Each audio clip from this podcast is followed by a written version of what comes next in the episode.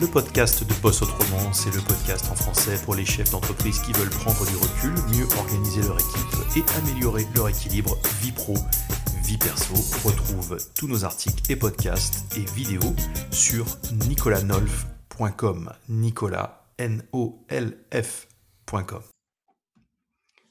Hello, everyone. This is Nicholas, and welcome to the Boss Autrement videos and podcasts. This episode is somewhat special because I decided to record it in English.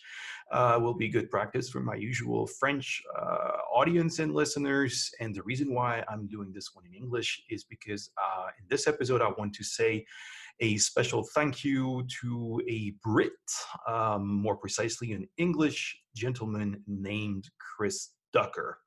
Uh, Chris Ducker is a uh, an influencer, you might say, but he is first and foremost someone who's obsessed with helping what he has come to call youpreneurs. Youpreneurs are the people who are in the business of uh, building a community of uh, users um, around uh, their expertise and uh, striving to help out uh, their community through their expertise and knowledge and and uh, a lot of uh, very cool stuff like creating podcasts and videos and uh, membership sites and all those things revolving around uh, a youpreneur's expertise. So Chris is um, the ultimate um, guide for anybody who wishes to uh, be their own uh, product, be their own service around and, and, and build something around their expertise and help out their community. So Chris has been doing that for quite a few years now, and uh, a couple years back, I believe first edition was in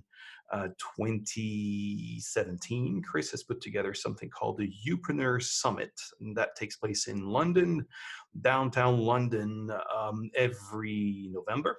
Um, so November 2017 was the first edition, then November 2018, November 2019, and I look forward very much forward to uh, Youpreneur Summit's uh, fourth edition this year coming up in London. Uh, lovely neighborhood of Westminster Abbey. Queen Elizabeth II uh, Convention Center, phenomenal uh, venue, phenomenal people.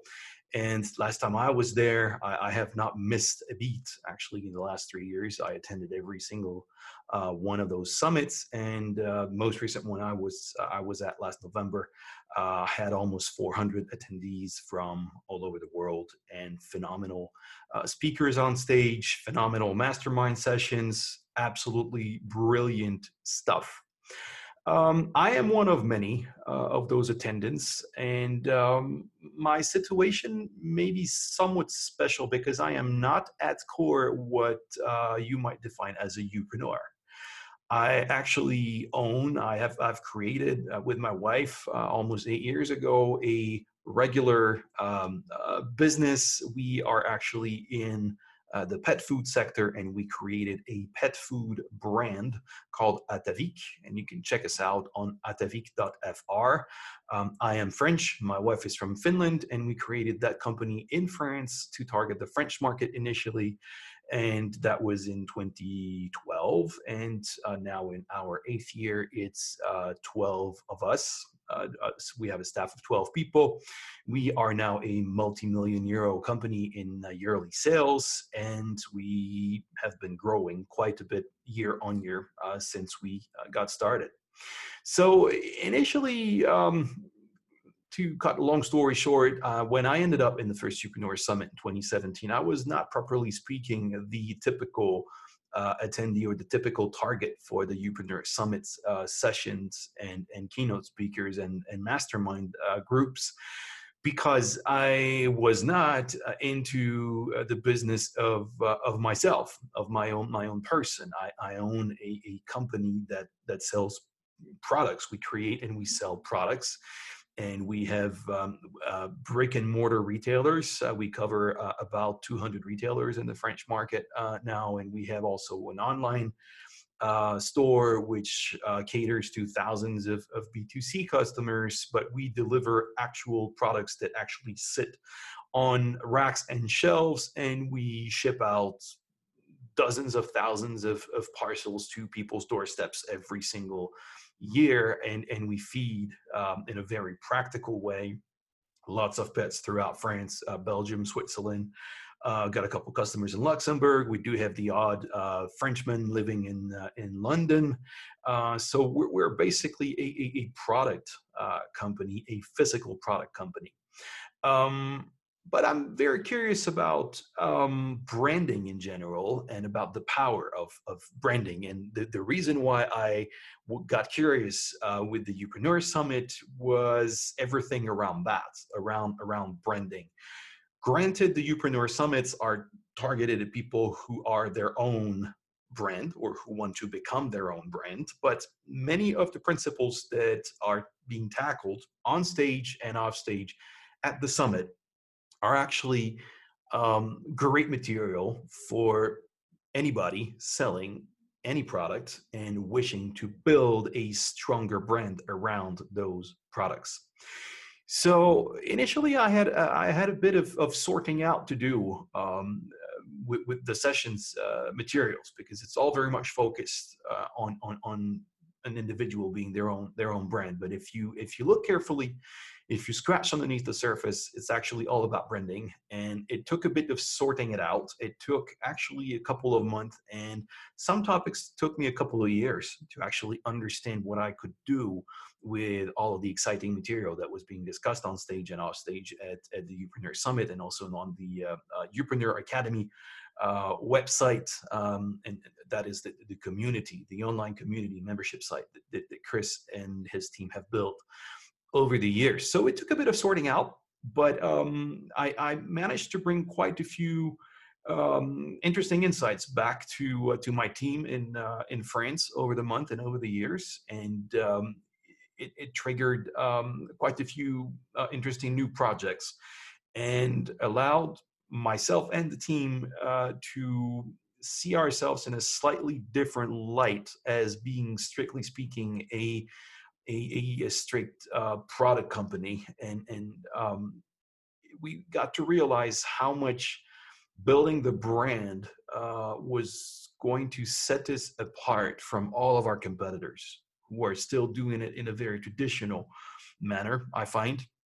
And um, much of the material that uh, that I, I, came across at the, at the, those summits have actually been great help to uh, do strategic thinking and come up with uh, very concrete, very down to earth uh, schemes, allowing us to be perceived um, much more as a as a unique brand with a unique set of values and and, and a unique uh, uh, customer promise to to uh, to our community. And and I'm very thankful for that. And Chris I want to get into a couple of details give you precise examples as to how your stuff and your speakers stuff and and the whole community stuff has been a great help uh, for me and and and our company. Uh, I'm going to be relying on a couple of notes that I got here. Webcam is here, and I, will be I'll be breaking um, uh, eye contact with the with the webcam um, every now and then to go back and forth with uh, with my notes because I, I didn't want to miss anything. First of all, I've been meaning to say thank you for quite some time. Uh, but I now find myself having more time thanks to the stay at home COVID um, situation. I actually live 80% of the time in Finland. Technically, we are not uh, stuck at home in Finland. We're allowed to, to, to come and go relatively as we please for the moment. But because my company is located in France, my business is all happening in France right now.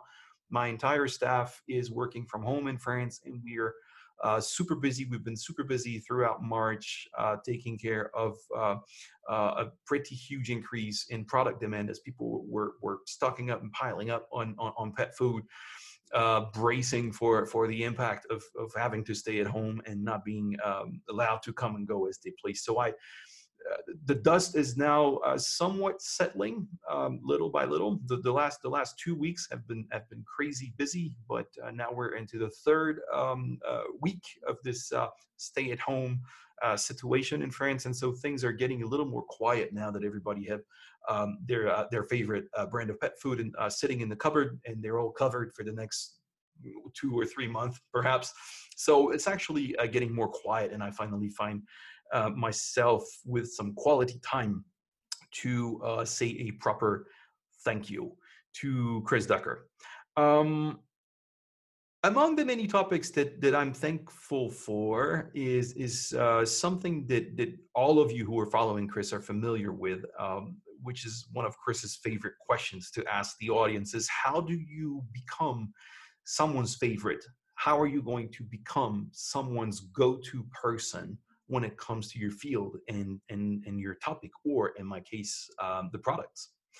Um, that has struck me as being a many, many pronged uh, question. Um, how are you going to become their favorite brand? How are you going to make your products become their favorite products? How are you going to become their favorite people to do business with, um, apart from the products themselves? Uh, because let's face it, plenty of pretty decent products are sold by complete assholes people that you actually ha- take no pleasure in doing business with that just have a really good product but they suck at making you feel special or making you feel appreciated or making you feel the love in general and feel the care um, uh, but but they do have a really nice product but if if the if they were um, nice people to do business business with and if they were to become uh, your favorite people to to buy a product from, uh, that would be even more powerful, wouldn't it? Um, how can you put out um, people's favorite mindset? How can you display a certain mindset that will become um, uh, people's uh, favorite mindset to uh, to come across? How are you going to provide your customers uh, with their favorite user experience? in general, uh, be it from um, your navigating your your website, your online store. When you think in terms of, of UX in, in online sales, typically you'll be thinking about the, the quality of you of your uh, uh, funnel and the uh, the the fact that your interface is uh, user friendly and that it's easy to pick products and and and find the right one for you and and put that in your cart and um, pay and be and be on your way. That's usually the perimeter of, of the user experience as uh, conceived by uh, online marketers and online salespeople. Um, but it goes way beyond that. What happens when um, when still people are hesitating?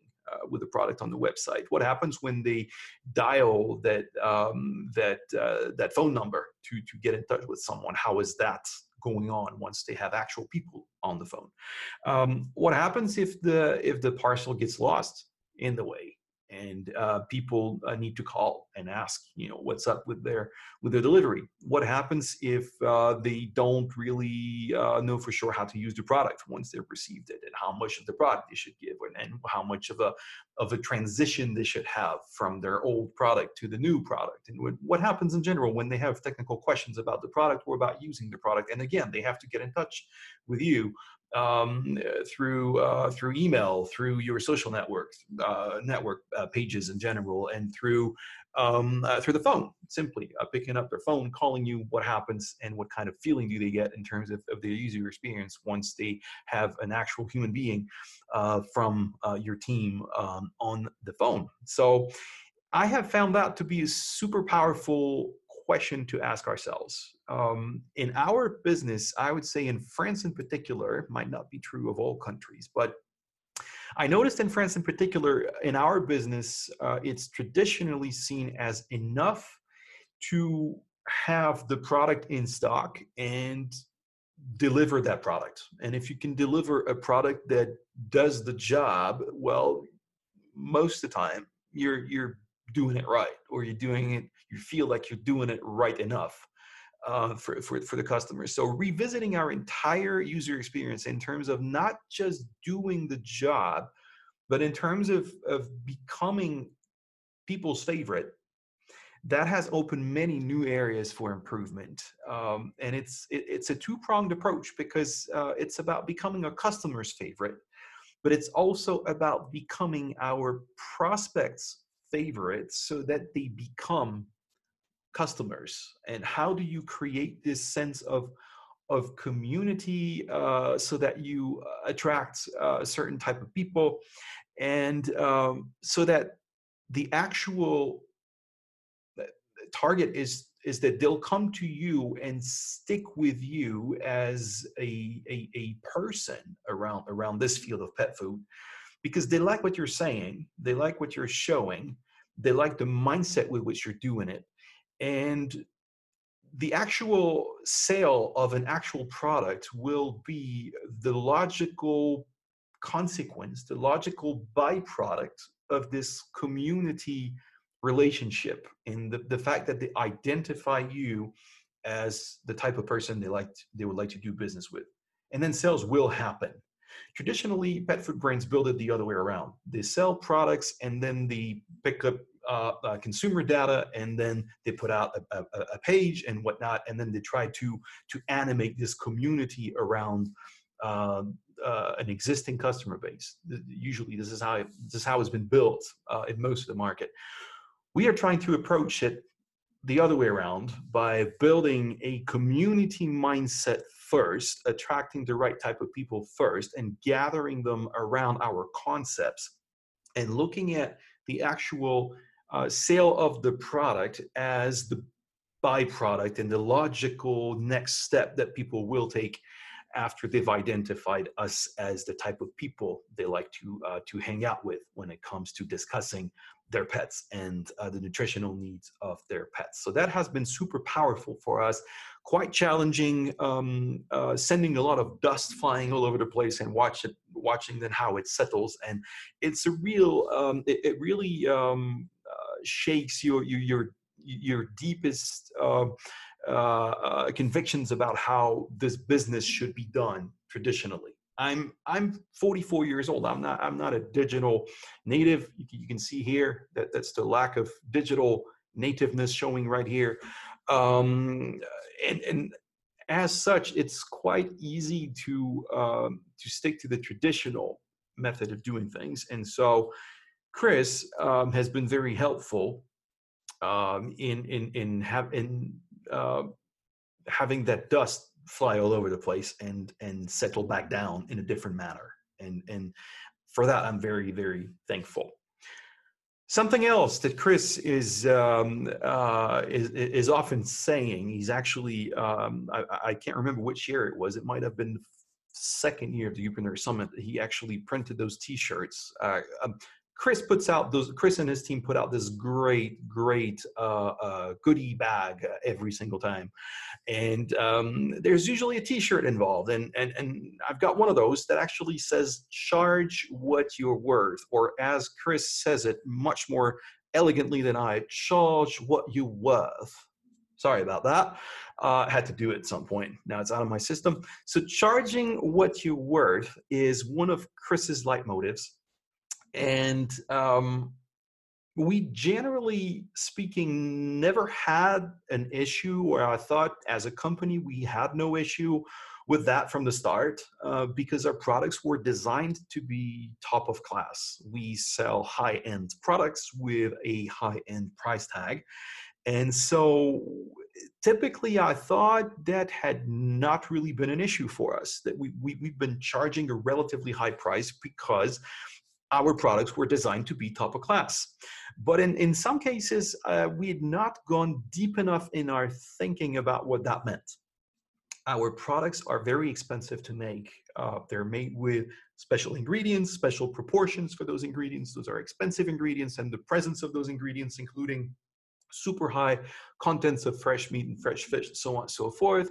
Um, um, have it so that we we must use certain kind of very expensive technology to to deal with with those uh, ingredients and those proportions. And as a result our products are relatively um, uh, expensive to make compared with the rest of the industry's products. So because the products are very expensive to make uh, very often we had had a strong sense of charging what we needed to charge to cover those expenses and the cost for you know distribution and marketing and whatnot. Um, but upon reflection, we we realized that sometimes um, we were leaving money on the table um, in the process. In many cases, our products mean so much more than we imagine to those who buy them, and that makes a world of difference.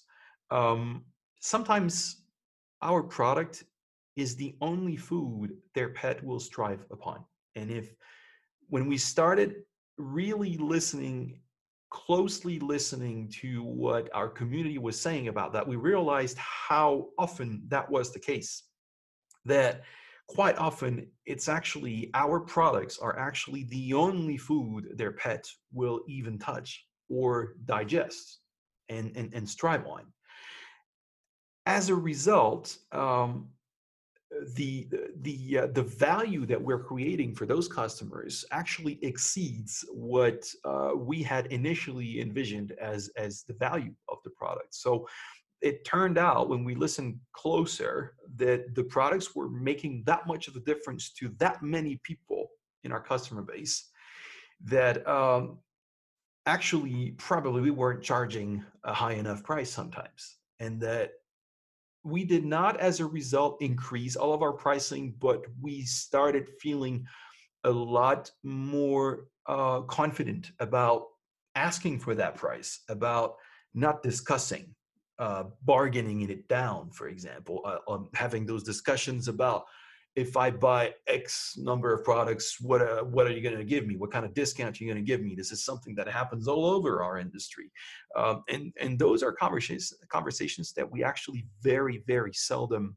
have, or that we're able to cut short very quickly because we have acquired the uh, a, a, much stronger sense of how much of an actual difference our products make in, in the lives of, of our customers and in the, in the lives of of the pet owners because it makes such a big difference in, in the lives of their um, dogs and cats, quite simply. So it's perfectly okay then if that comes with a certain price tag. So although we have not used that to increase our pricing uh, at all, actually, uh, but it just it just gave us that much more self confidence about having those discussions about why is it so expensive or could you give me a discount? And it, it used to feel a lot more awkward.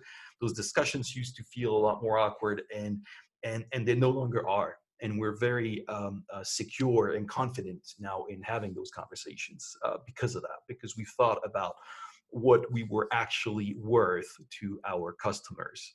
So thank you, Chris, for that. Um, this whole idea of charging what you're worth comes with very powerful implications. And let me dwell on that a little bit.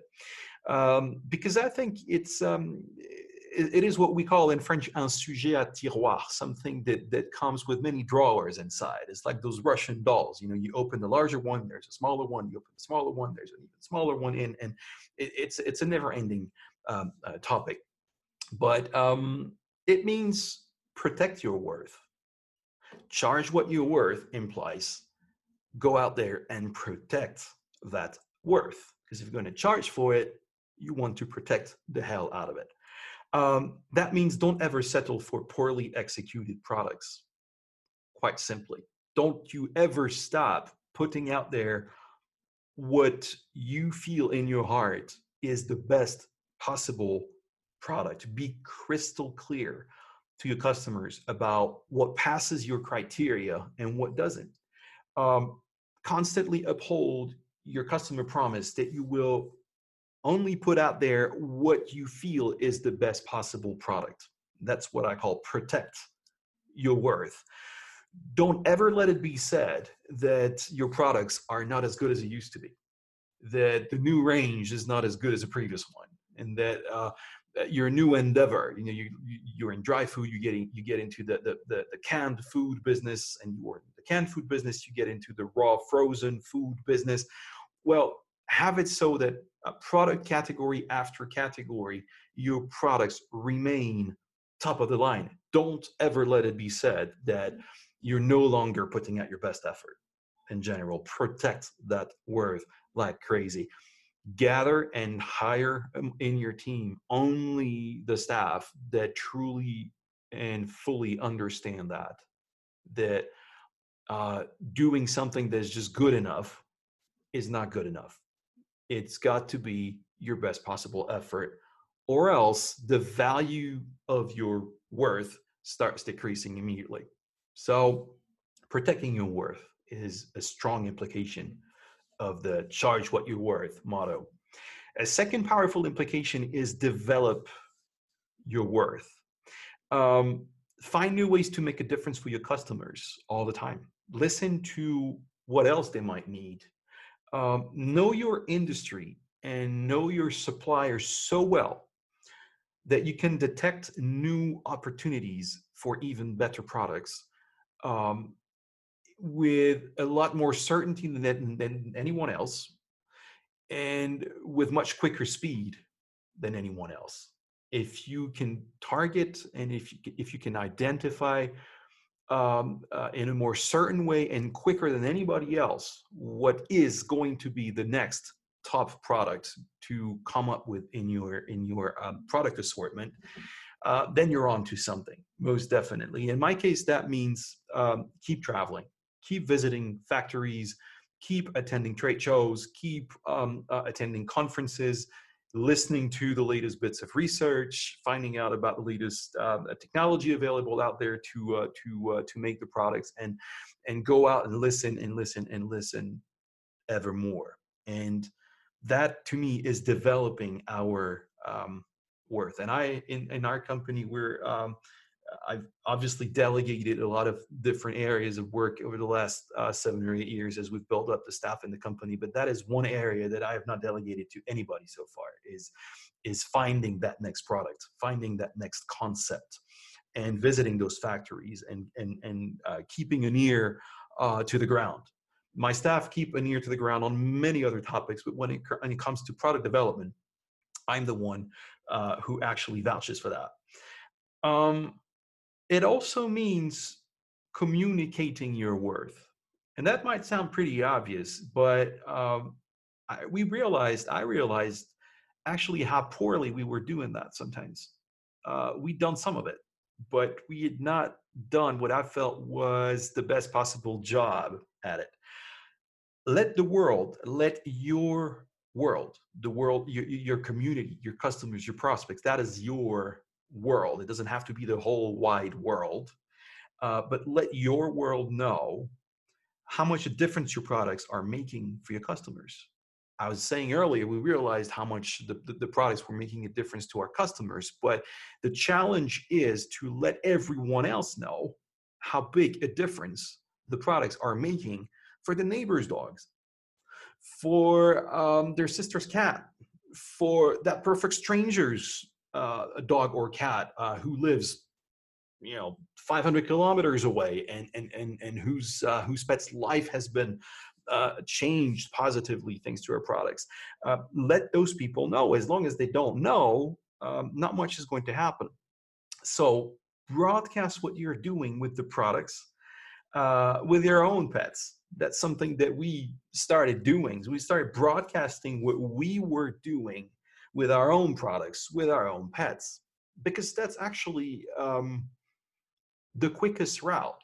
Because if you're asking your customers to shoot a video, a before and after shot, or whatever, uh, the chances that you're going to get something back from them are actually quite slim. Or you're going to get something that is relatively technically poorly executed, bad lighting, whatever. You can't really see the difference between the before and after shot, that's most likely what you're going to end up with. Uh, and that's quite frustrating because people tell you how much a difference you've made, but once you're asking them for visual proof of that, um, you're most of the time you're not getting anything that you can actually um, uh, exploit and, and, and, work with. So um, we we we we'd, uh, we'd hit that that roadblock quite a few times and felt very frustrated with it. So we decided to uh, to to do it with our own pets and, and, and broadcast our own pets and what we were actually doing with the products. Those of us that were uh, competing in uh, in dog shows, you know, those of us that were competing in, in, in dog sports, those of us that had had um, uh, picked up um, uh, pets that were in super bad shape and then um, brought them on board at our house and started feeding those shelter pets um, uh, our our food and, and watched them strive and, and, and, and took those before and after shots, etc. So we basically uh, wanted our customers to watch that and say, I want what this guy's pets have for my own pets. We let the customers know how we approach product creation. Uh, we let the customers know the steps that we go through. And the, the why we do things. Start with the why. That is uh, something that you often hear. Um, starting with the why, keeping in mind that people don't buy what you make they buy the reason why you're making it the reason why you're doing it that that's what that's what people are actually uh, looking for it people are actually looking for your why they may not express it that way uh, quite clearly but make no mistake about it they're actually very interested in hearing your why because very often they're not hearing it from anyone else or they're not hearing it from um, in the case of our pet food market they're certainly not hearing it from the large corporations that that, that own the big brand the big names in in, in the market. Um, they're not um, hearing those uh, those personal stories behind um, the reason why those products are out there so people are very curious about it um, we let them see how much we care about what we're doing. When we explain the steps that we go through and the amount of effort and the amount of thinking that is involved in every single one of our decisions when it comes to putting a product out, people then uh, and only then get the chance to realize that we care that much, that we actually go through that entire process and ask ourselves all those questions um, and are looking to tick all those boxes uh, before we put anything out. Um, this allows us to to let our customers see the depth of our knowledge in our field, because how else are they going to find out? Um, I got to think, yeah, I, I I guess I, you could say I'm, I'm an expert in, in, in dog nutrition, for example. I've been uh, having uh, um, dogs for show and work and, and have, have been breeding dogs um, for a number of years since 1995 it's actually been a quarter of a century. And and obviously i've gathered quite a bit of knowledge um, uh, in, in the process. Well that does actually very little good if i cannot convey to my community how much of that knowledge i've picked up in the process and what i'm doing it with it and what that knowledge is doing for them and for their pet because that's what it's all about it's not knowledge that just allows me to sit here in my butt uh, thinking of how great I am and how knowledgeable I am about this. This has actually zero value to my customers. It has some value to my customers once I get them to understand what that expertise is actually going to do for their pet, because that's what they care about. So we're not leaving our knowledge or the amount of our knowledge to their imagination we actually show them. It's quite simple. We've put out podcasts, we've put out um, Facebook live sessions uh, where people can ask us any question they want about the company, about this product, about that concept, about where we come from, about our our uh, new new product development projects, about the reason why there's this ingredient here or not that ingredient there, and the reason why uh, we cannot do a recipe like this or a recipe like that. They get the chance to ask anything um, that that comes through their mind and uh, basically we we switch on the um, the Facebook live camera uh, about once a month now and just we just let it roll for an hour for the, the about eight days prior to that we advertise it on on on on Facebook saying hey next week you know, from from 6 to 7 p.m. on Tuesday, we're going to go live on Facebook. Come and and ask us anything. And when I say ask us anything, it's not a um, communications officer or it's not my marketing manager who's doing that. It's myself, the founder of the company, the founder of the brand, the the person who's behind the product development. I'm the one who goes out there and face the camera and ask um, any question that they care to ask for one hour. Today in the French market, um, Atavik is probably the only pet food brand for which customers and the community know the face and first name and last name of the founder. So basically, then when I go to trade shows and I'm, I'm standing on the booth, people walk by and say, "Hey, I've I've seen you on Facebook. You're the guy. You're the guy with the Rottweiler uh, who, who's doing all that cool stuff with his dog. You're, you're you're the you're the guy with the pug who's who's doing uh, uh, absolutely nothing with the pug because let's face it, the pug is is is, is pretty much uh, useless besides you know uh, just being a pug, and which is awesome, by the way. And just uh, sitting there, sitting on my lap, and dropping you know hair and fur and drool and snot all over the place those are um, those are the attributes of the of the pug so people are actually yeah people actually feel like they know us. And then we got all these other videos where we show um, um, the staff and what the staff are doing with their pet. And people will be talking to my sales girl on a booth in a trade show. And as they're talking to her they on the big screen behind on the booth they can see her with her belgian shepherd uh, doing uh, competition on the screen and uh, the dog jumping obstacles and doing this and that and people are like whoa, so this is actually real. This is actually you here and you here with your dog. So I'm actually talking to you, and you're actually the one doing all that cool stuff that I've been watching on um, on those videos. So that is quite powerful. That uh, that that, that um, we become rock stars to people. Um, and you know, who would have thought that behind your pet food brand, which is something that might seem trivial to uh, to to most people, and probably to many of you out there, that those that don't own a pet, and, perhaps to some of you that do own a pet. Uh, yet our community, it has come to the point where our community actually care about that, and they love us for it. The fact that we are real people and they see us do real pet owner stuff um, on screen, on the web, on Facebook, on our website, Facebook live sessions, you name it, and that that has become very important for for our community. And so we we uh, we answer even the trick questions, the ones no one in the industry wants to be asked, uh, much less answer. And we answer, and we answer, and we answer again. We answer the shit out of any question that is thrown our way, and we we, we repurpose our answers also. And that's another thing uh, Chris, that I want to thank you for.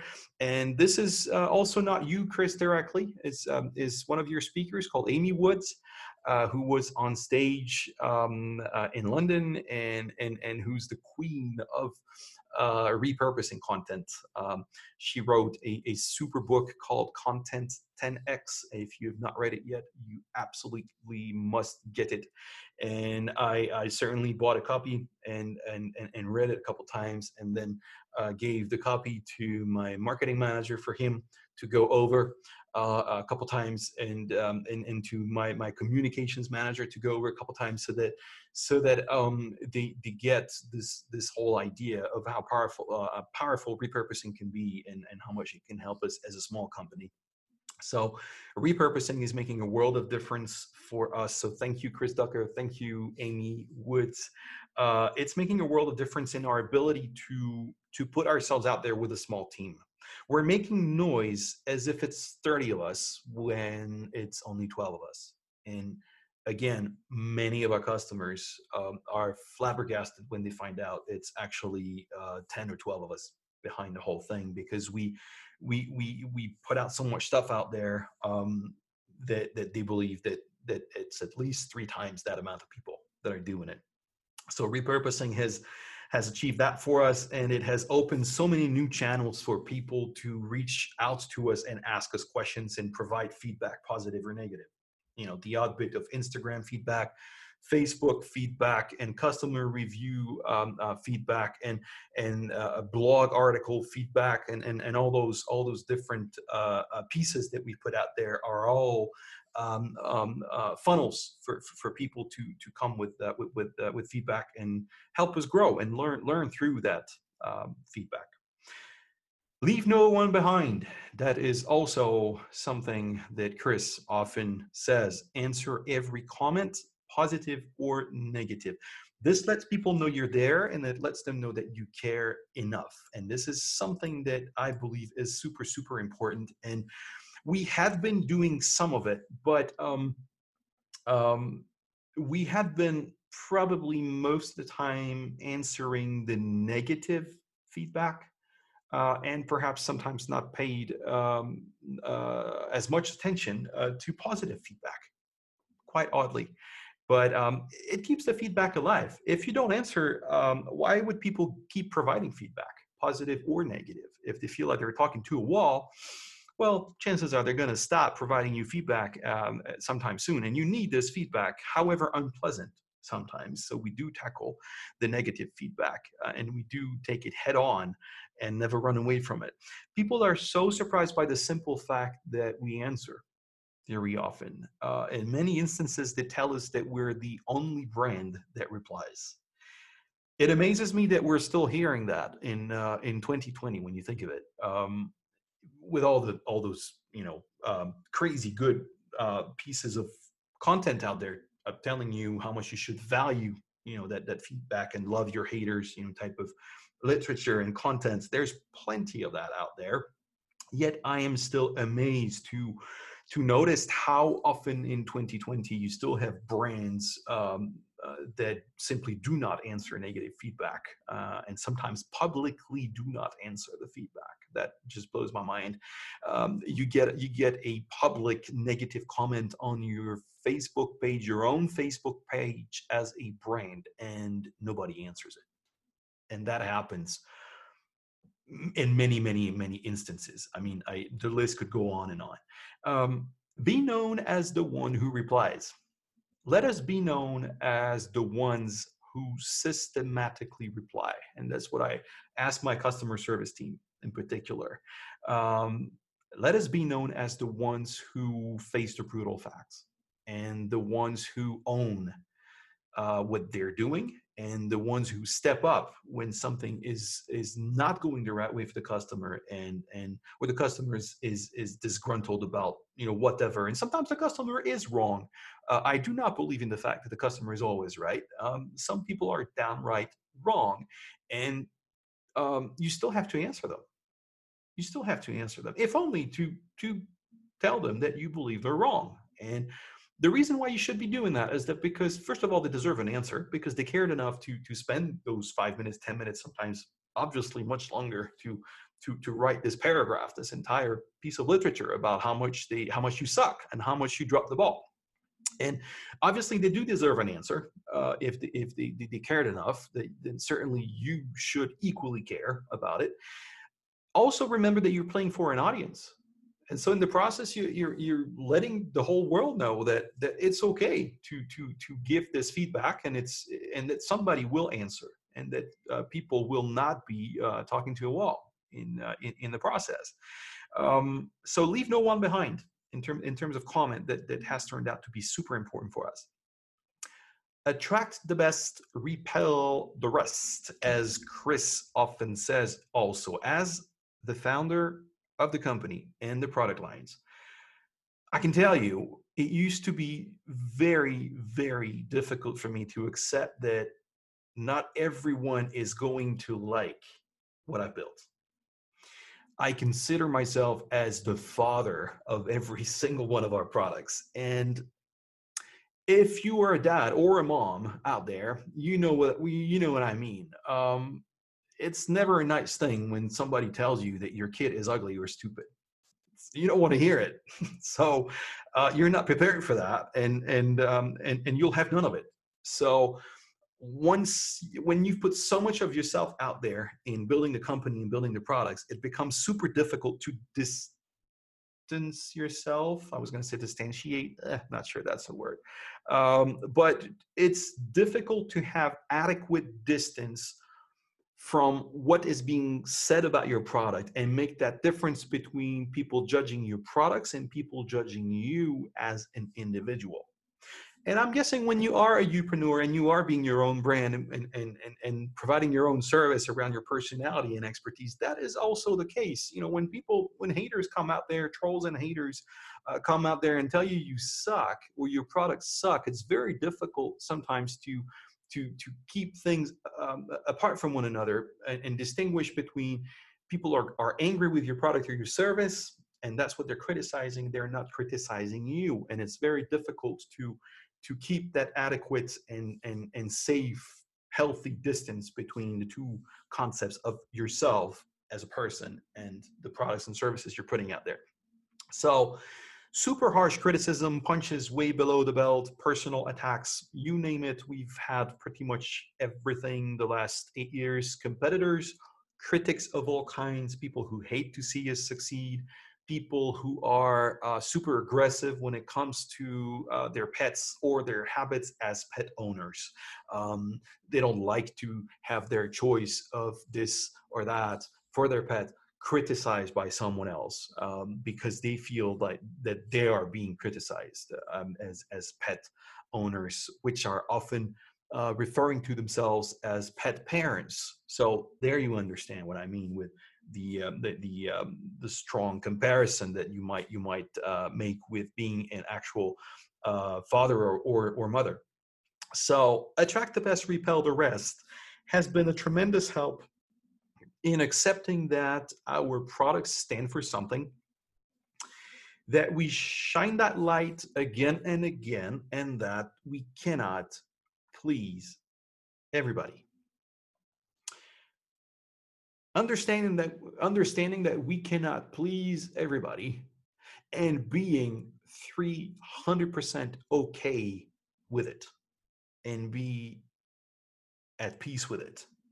The fact that it's all right that your product is not for everybody it was not it was not designed to uh, be a one size fits all type of product we designed the products give you an example we've designed the product to be the best possible that can be made in its category. Dry food, best possible dry food, best possible canned food, best possible raw frozen, best possible treats, etc. Bottom line of that is that they are quite high-end products with a high-end price tag. Mentioned that earlier. So they are not meant for everybody.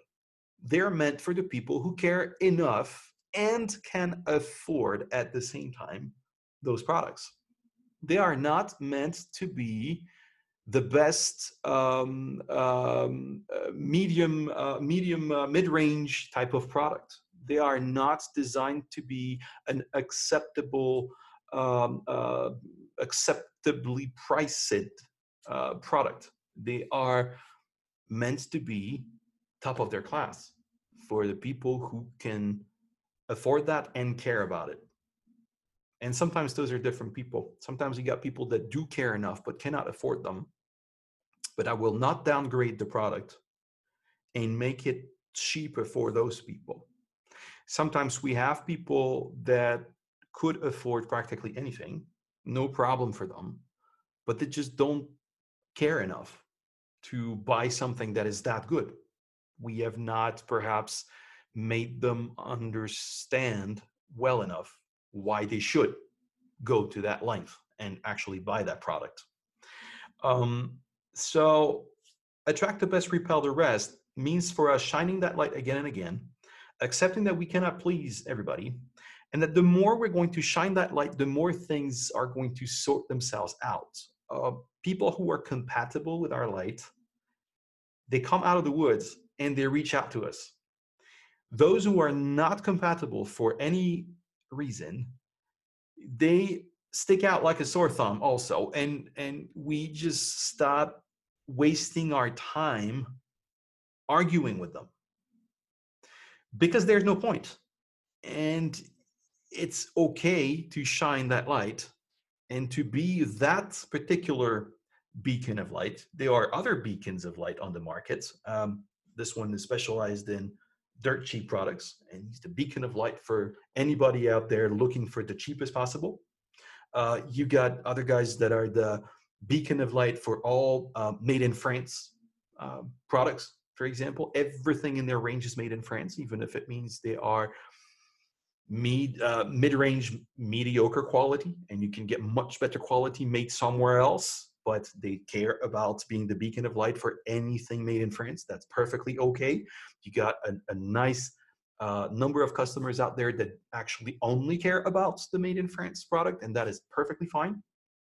We do have some products in the range that are made in France uh, because that's where we found the best quality in that particular category, that particular product line. But um, we are not um, absolute uh, zealots for the made in France, and we are zealots for the best possible quality. And that is our beacon of light. And it's uh, perfectly fine. And we accept it and we're happy with it. And, and we keep shining that light over and over again. As a result, we, we play for a qualitative audience, um, and there is no limit to how deep then we can go with them because they're drinking our Kool-Aid. They're on board. They they uh, they agree with us in terms of of, of uh, uh, the importance of of giving your pet only the best possible. And those are those are the people that we want to talk to because they're the only ones who are going to understand how much we care and how much we go through. And they're the one they're the only ones who are going to be interested in that content um, and hearing about uh, what we have to say about it. Talk triggers. That is not per se something from Chris, but it's it's uh, it's coming from Jay Baer, and uh, Jay Baer was uh, a keynote speaker, the keynote speaker at uh, um, at the Youpreneur Summit. Um, he was on stage. I forget uh, what year it was. I believe it was 2018. And uh, Jay wrote that phenomenal book called Talk Triggers, and it's all about um, your word of mouth strategy as a company. Uh, it's all about being intentional and being deliberate about building up your word of mouth. Based on Jay Baer's methodology, we have um, come up with several ideas for potential talk triggers that we tested with the team. We eventually figured out. Uh, we tried. We tried a few. Um, some. Most of them didn't work. We we, we didn't uh, hit the nail right on the head um, straight away. Uh, but that was all right. I, I, I let we, I went through the methodology with the team again. Got a copy of the book for my my marketing and my communication guys, and so that they could they could go through the steps and and and and pick up other team members and try to come up with uh, with, with talk triggers. And we tried a couple of um, of ideas that didn't quite pan out, um, but I believe those were necessary steps because in doing that and eliminating potential candidates for talk triggers, we realized um, what our talk triggers should be, actually. So a, a, lot of good came out of that. Um, we realized that our talk trigger was something that we were already doing, but that we had to emphasize even more. Our talk trigger is the highest level of care that we display in our interactions with our prospects and our customers, quite simply. When people say stuff like, uh, they answered my questions very openly. Um, they were there every step of the way to help me choose the right product for my pet. They fixed my delivery issue with record speed and efficiency. Um, they did not try to push irrelevant or most expensive products on me, but they truly suggested the right product for my pet. Uh, there was this nice little surprise in my parcel when I received it. I wasn't expecting it, and it made me smile. It made my day those are all kinds of positive feedbacks that um, we were getting already from our customers um, quite a bit. And we have come up with um, with this whole scheme so that we would be getting even more of those and, and make an even stronger impression on our customers when it, it, it comes to displaying our level of of genuine sincere care about how we do our job. So we've designed several schemes to encourage people to provide more such feedback also and so that we could build up on it. Uh, we now answer every single customer review. And like I said, we used to answer mostly the negative reviews for obvious reasons because we felt like we like we really had to, but we've started answering all reviews, including the positive reviews. We want people to know that we take no one for granted and that we are humble and thankful for the praise that we get. It encourages people to provide more such reviews over time. Um, if you if you show appreciation, it's always it's always nicer. You know, you, you're um, when you say when you say thank you to somebody, it's uh, it's it's the the well brought up thing to do is is to say uh, you're welcome. When you say thank you over and over again, and people don't ever answer you, um, well, again, that doesn't feel very nice. And after a while, you might stop saying uh, thank you.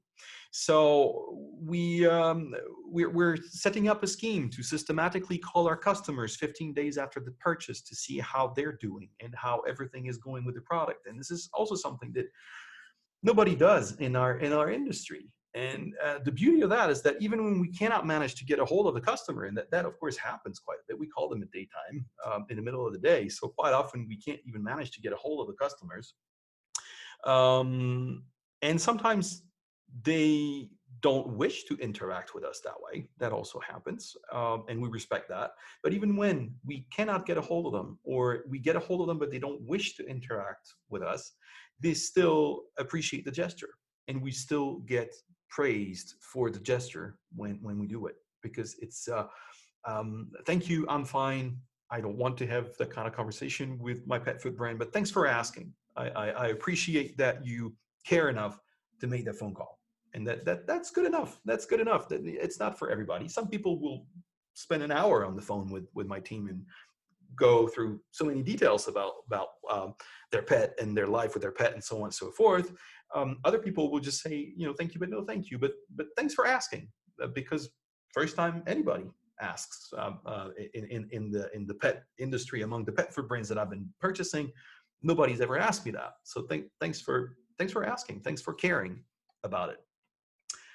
One of our perhaps oddly most powerful testimonies um, is what I call the Talk Trigger 2.0. Actually, I, I might I might pitch that idea to uh, to, to Jay Baer uh, sometime soon on Twitter. Um, Talk Trigger 2.0 is when a lady tells us that her pets did not like the product after all, or that we turned out not to have any relevant product at all for her pet but she still will recommend this to all her friends uh, because of how caring and how professional we we behaved uh, every step of the way. That is pretty powerful when you can get your customers, people who enjoy your products, to to sing your praise and and to to to talk about you and your company to their friends. That's one thing. But I believe the ultimate nirvana of word of mouth is when even the people you ended up not doing business with for any type of reason will still recommend you for your professionalism and the level of care that you have displayed. That I believe is the ultimate word of mouth. Whew, I believe I'm uh, all done with my list of things. Um, there are plenty, plenty more where that came from, really, because um, every time I come back from Youpreneur Summit, there's of course um, the keynote speakers and and the quality and the depth of what they're putting out there, but there is also the the mastermind sessions, sitting around like-minded people, very benevolent, very smart people uh, who listen to to you and your and your your, question, your your your one question you have for the session, um, and uh, they're not judging you. They're not interested in taking business away from you. You can you can say anything that's on your mind, and they'll step up and provide uh, uh, their genuine opinion about about things. And I, I can't thank them enough for that. And uh,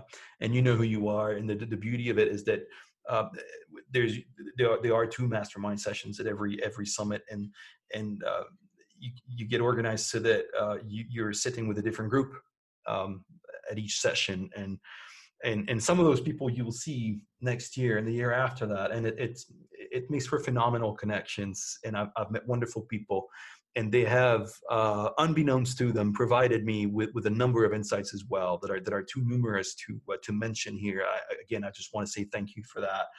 Uh, thank you for being smart, um, all of you, and um, it's also about picking up. Um, um the, the, title of this uh, super useful book that you should read or the title of that super interesting podcast that you're the person sitting next to you uh, says is his favorite podcast and you had not even any idea that it existed and you're going home and you're listening to it and all of a sudden it just broadens your horizons and it just blows your mind how much stuff there is out there and hopefully you get to contribute also with your own list of uh, of books and podcasts and, and resources in general and insights. And that is what is super, super exciting. Um, whether you are a, a, a true uh, youpreneur by, by the very uh, definition of it, or whether you are some kind of a, of a hybrid um, um, like, like, like, myself. Thank you for listening to my, my sort of uh, thank you um, rant and list. Um, love you all in the community. Chris, my man, thank you once again. Thanks to you, your team, and your family, because that is also the super, super important, very inspiring thing for me. I'm also uh, the father of eight year old twins. And um, the way that you work with your family, the way everyone uh, the, in your family are equally nice people, genuinely uh, smiling, caring, super nice people. That also is a great source of inspiration and and um, uh, you can tell there's uh, there's not one bad bone in anyone's body there and i commend you for that and thank you thank you so much for the vibe that you're putting out there bye bye Voilà, comme d'habitude, rappelle-toi que si c'était facile, eh ben, tout le monde le ferait. Ce qui me ferait super plaisir si ce podcast t'a intéressé, c'est que tu viennes me laisser un commentaire sur mon site www.nicolanolf.com slash podcast. A plus, ciao